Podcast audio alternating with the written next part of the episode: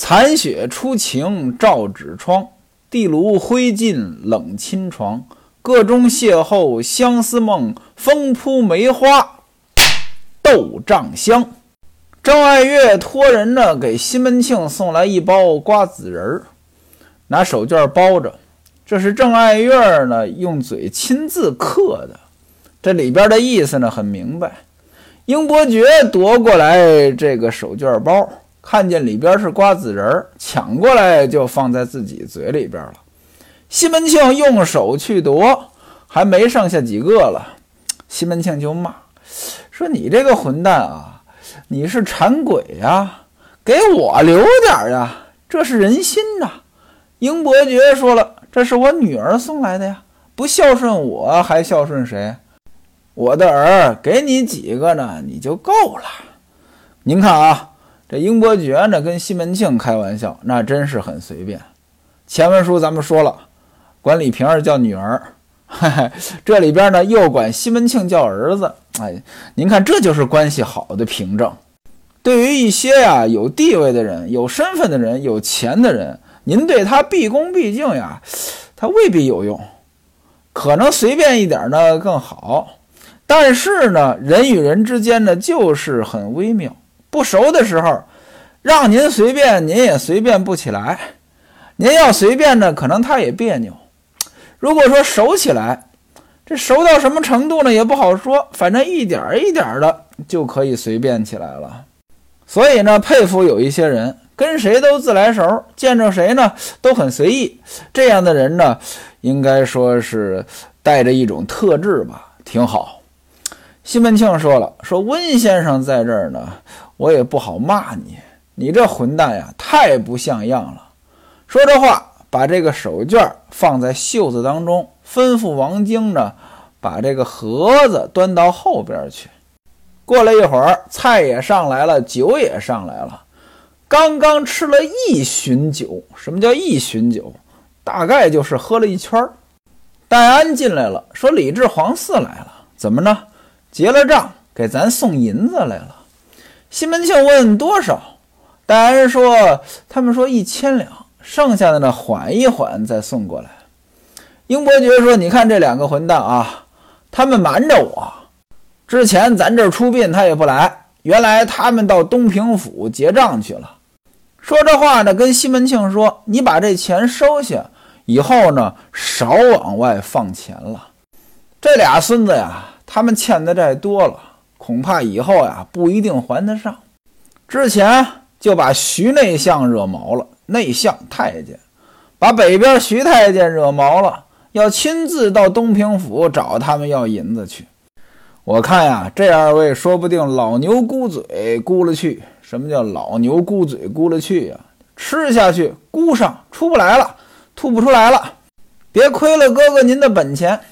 咱分析一下英伯爵的这几句话啊，他先说这俩混蛋呢瞒着我不跟我说，瞒着我什么呢？去东平府结账没跟我说，为什么要说这句话？因为呢，你这个西门庆能给这二位借钱，那都是看在英伯爵的面子上。那现而今西门庆他们家有丧事，你这二位不来吊唁。这不是相当于英伯爵这礼数不周吗？所以英伯爵呢，先撇清关系，怎么呢？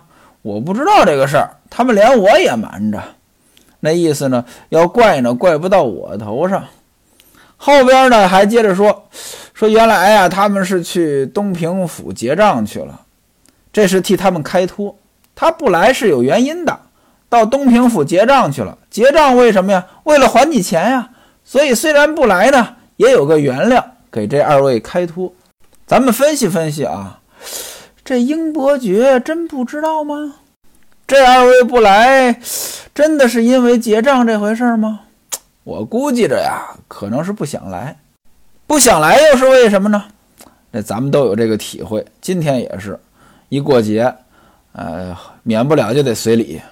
可是呢，是不是随礼都想去呢？哎，不一定，对吧？很多人呢也是能躲就躲了，这二位呢应该也是能躲就躲了。你到西门庆这儿随份子，随少了那肯定不像话，随多了好家伙，你也随不起呀！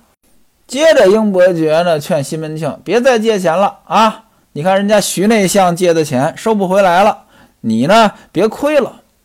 西门庆一听这话，说呢，我才不怕呢！什么徐内相、李内相，谁敢不还我钱，我就把他抓到牢里。那英伯爵说这话什么意思呢？我跟你西门庆，我劝过你了，你别再借钱了，而且呢，我还激你一下啊！你看谁谁谁钱收不回来。西门庆说了：“我不怕。那接下来，你还把钱借出去？你借出去，我有回扣；你借不出去，我劝过你了呀，我也没责任。”西门庆吩咐陈敬济：“你拿天平出去，把他的钱呢收了，拿天平收钱，因为过去呢是银子得称，我就不出去了。”过了一会儿，陈经济回来汇报说：“银子呢一千两已经收进去了，交给后边大娘收了。”黄四说呢，还要请您出去呢，说句话。西门庆说：“你跟他说，我这儿有客人，他肯定呢是要兑换合同。什么叫兑换合同？因为你这个合同上边写的借了多少多少钱，现在我还了一部分，那协议呢得修改。”，西门庆说了啊，这合同这事儿呢，让他二十四日再来。陈经济说呢，不是，他说有件事儿呢要麻烦您。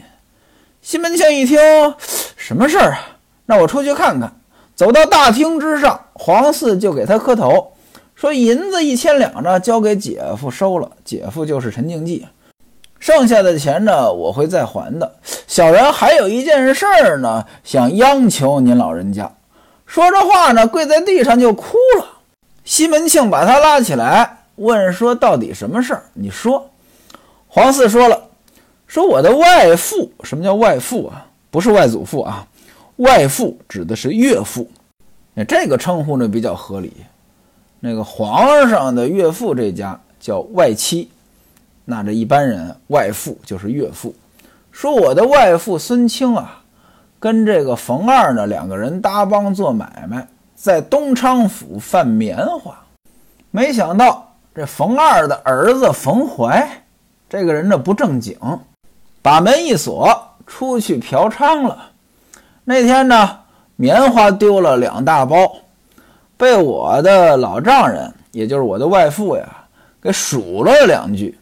冯二呢，把他儿子呢打了两下。他儿子和我小舅子孙文相厮打起来，把孙文相的牙呢打掉了一个。各位您看啊，这读古文的难就难在这儿了。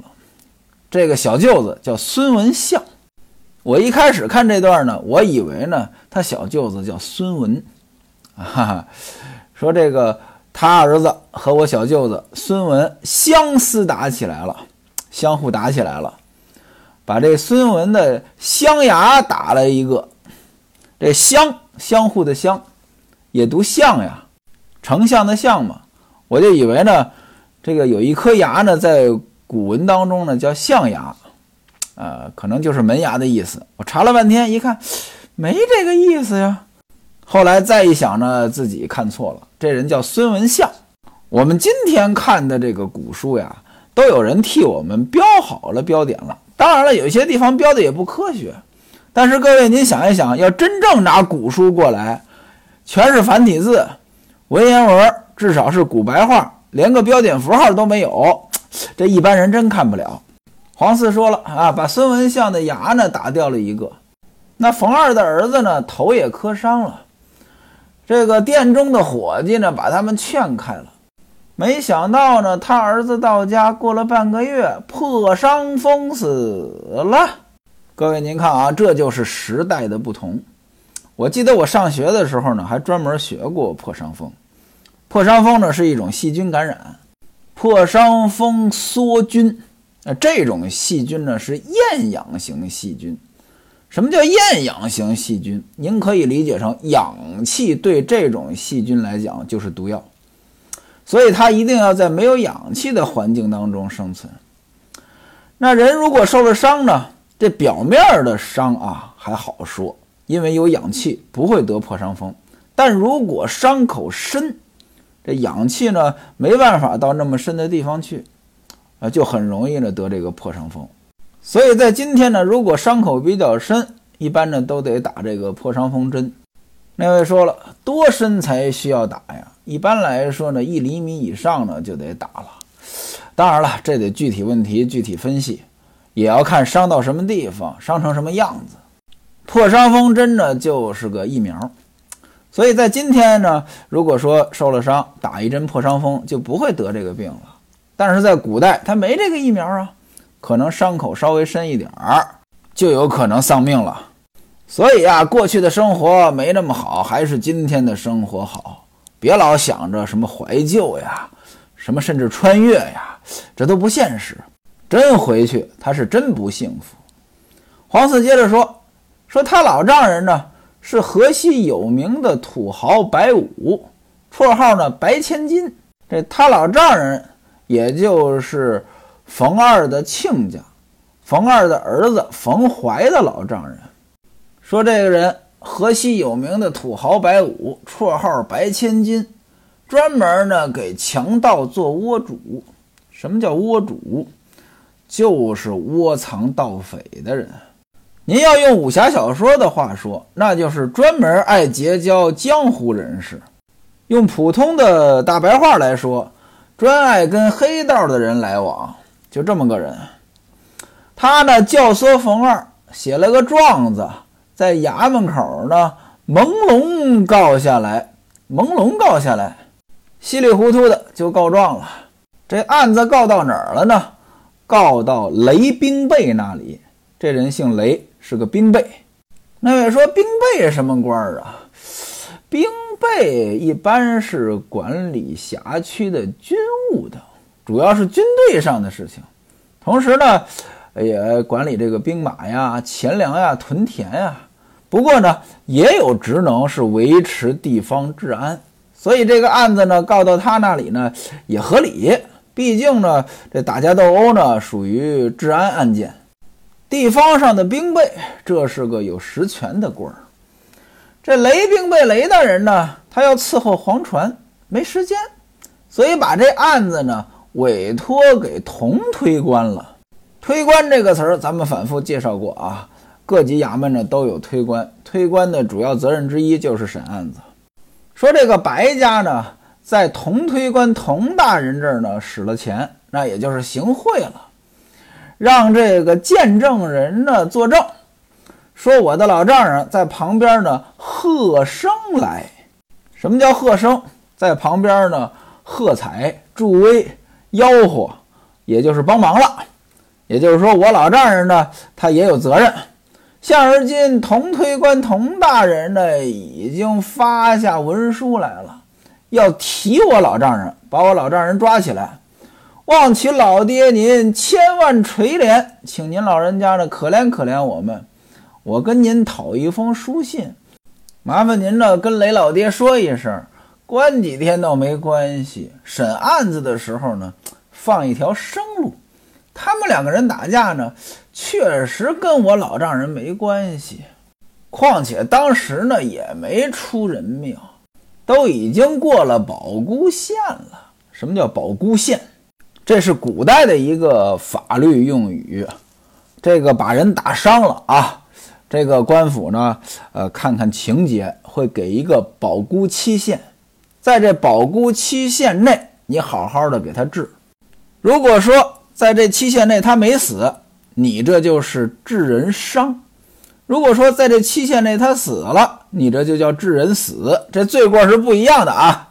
所以您看啊，很多的事情它都得有一个所谓的边界，否则的话，咱们说起来很简单，实际上的执行过程当中呢就会很困难啊，打人。你到底是打伤了还是打死了呀？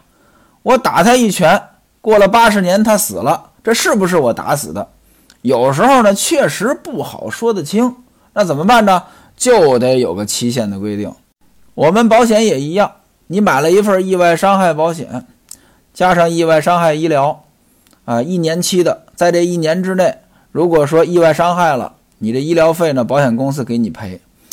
但是。究竟这个治疗跟这意外伤害有没有关系呢？有时候很难确定。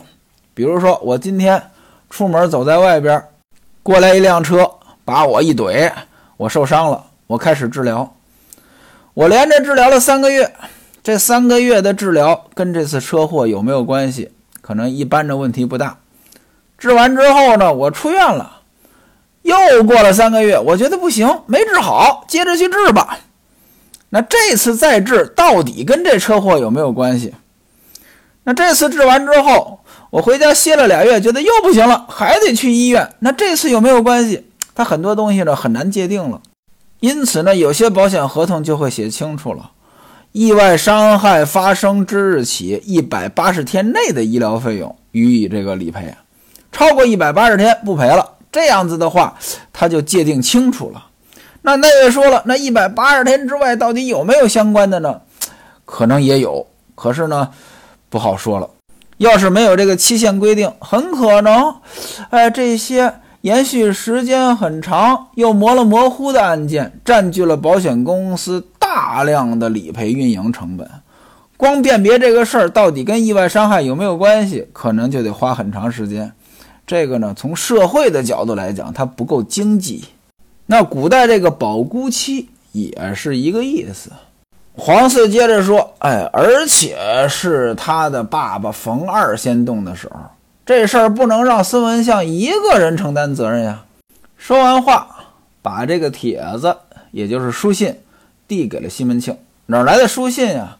黄四已经替西门庆写好了书信了，就盼着西门庆同意，就可以交给雷大人了。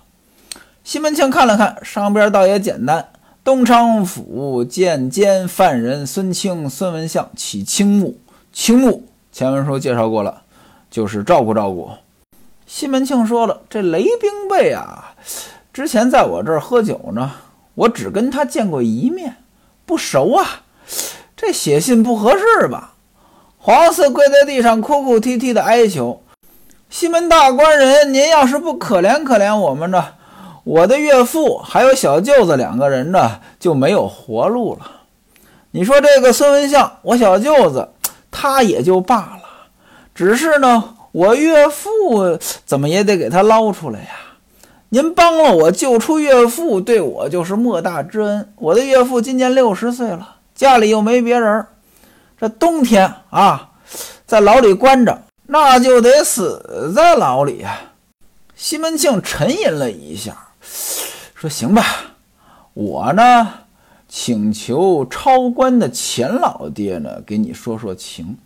钱老爹和雷守备两个人呢是同年，都是壬辰科的进士。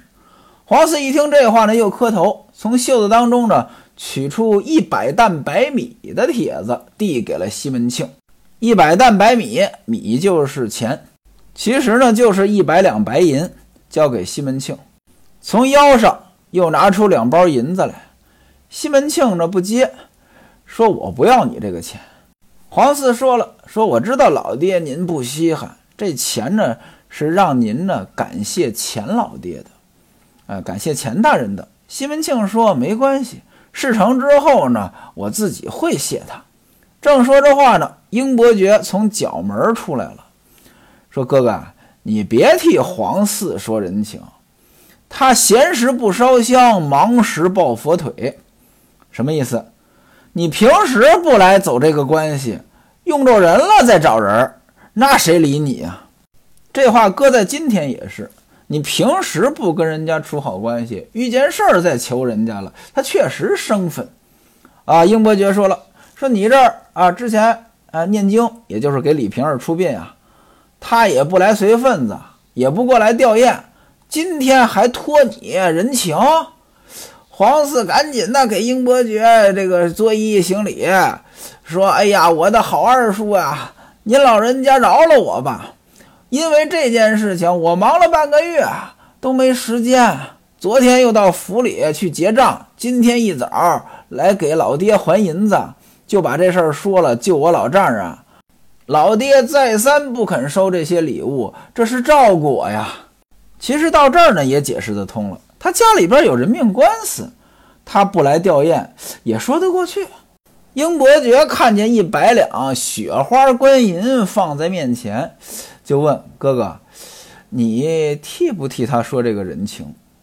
西门庆说了：“我跟这雷大人呀不熟，我想着呢，请超官的钱大人呢替他说说情。日后呢，我再买点东西感谢老钱。我不要黄四这一百两银子了。”英伯爵说：“哥哥，我觉得你这样操作不合适。他来找你托人情，你还倒贴礼物，这不像话呀！你要不收啊，好像你嫌少了。依着我呢，你收下。虽然说呢，你也不稀罕这点钱，但是呢，拿着这钱谢这个钱大人，跟拿你自己的礼物谢他，不也一样吗？”黄四，你在这里听着啊！你的岳父还你小舅子两个人啊有造化，有大官人这封书信，这两个人肯定都没事都能出来。大官人呢，他就是不稀罕你的钱，你呢得在院中好好的摆一桌子，你得请客，我们得好好玩一天。各位您看啊，这明明还是帮着黄四儿说话呢。黄四说了：“二叔啊，您老人家费心，这个请客这事儿不用您吩咐。另外呢，我还得让我老丈人买礼物来磕头酬谢您老人家。不瞒您说，我为他们爷俩两个办这个事儿啊，我腿都跑断了，实在找不着个门路。老爹要是不可怜我，我就真没招了。”英伯爵说：“你这个傻子。”你搂着他的女儿，你不替他上心，谁替他上心？什么叫搂着他女儿啊？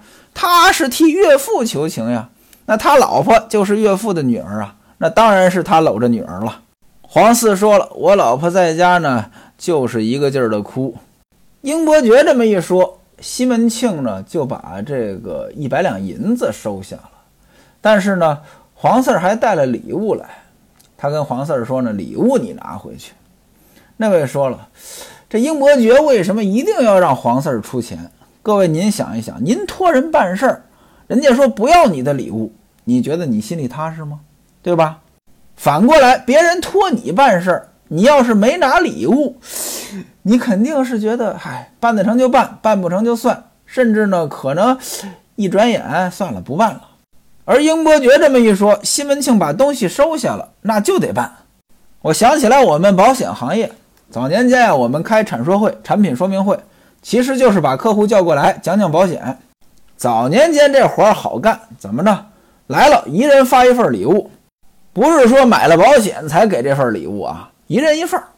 到这儿呢，有吃有喝，吃完之后您拎一包回去，哎，这个效果特别好。怎么着？拿了礼物的人不好意思不买保险，这是早年间啊。后来呢，一点一点的，大伙儿都用这招呢，就不灵了。那前些年我来到浙江啊，某家保险公司呢，请我给他们讲这个酒会。有一次特别搞笑，那车带着我在浙江台州拐弯抹角的到下边呢，一看呢就应该是个村子，在这村子的大礼堂里边啊讲这个产品说明会。那我呢就不接地气，我这在大城市待惯了呀。什么信托呀，这金融呀，国际形势呀，讲一通，啊，底下呢，呃，这个吃饭，吃饭的时候呢，当地的负责人跟我说，说陈老师啊，在我们这儿很简单，人来了，吃了东西拿走，他不好意思不买保险。你讲的这些，也没人听。我跟他说，早年间我从业的时候也这样，我以为现在都不这样了，感情在你们这儿还这样呢。这也可以看出来，咱们中国呢，确实呢。地方跟地方的差异很大，当然了，我说明一下啊，这个让您买保险给您送礼物，我这是违法。保险法里说的很清楚，给予保险合同外利益，这是违法的。不过呢，我想着很多人也清楚，直到今天为止，违法的事情呢，在保险行业，这种给予保险合同外利益的现象很多很多，啊，数不胜数。我刚才呢，也只是描述这种客观现象。不代表我支持这种现象。我觉得呢，法律怎么写就应该怎么来。英伯爵劝说西门庆收这银子，也是为了把这事情呢定瓷实了。西门庆收下了银子，但是让黄四呢把礼物带回去。黄四说了：“您老人家，哎呀，怎么这样啊？太计较了。”说这话呢就往外走。英伯爵说：“哎，你回来，你回来，我有话跟你说。那合同你什么时候要？什么叫合同呀？刚才咱们说了呀，你还了一部分钱了，合同得改呀。”黄四说了：“说现在我等着救命呀，还盼着老爹呢，帮我写了信呢，派人送过去。我也安排人跟着一起去托人情。”不知道西门大官人会派哪位大官去？什么叫大官啊？就是派哪位手下人去。但人家是西门庆的下人呀，你也得叫大官啊。派哪位大官去呢？我去见见他。西门庆说呢，我马上就替你写这封书信。写完之后，跟戴安说，你明天和黄大官，就是黄四呀，一起去。那派戴安去，那很重视了。戴安是西门庆的大管家呀，西门府上第一下人。戴安跟黄四辞别西门庆出门，刚到大门口，黄四想起一件事儿来，跟戴安说：“你得给我一样东西，欲知此物为何，咱们下回书再说。”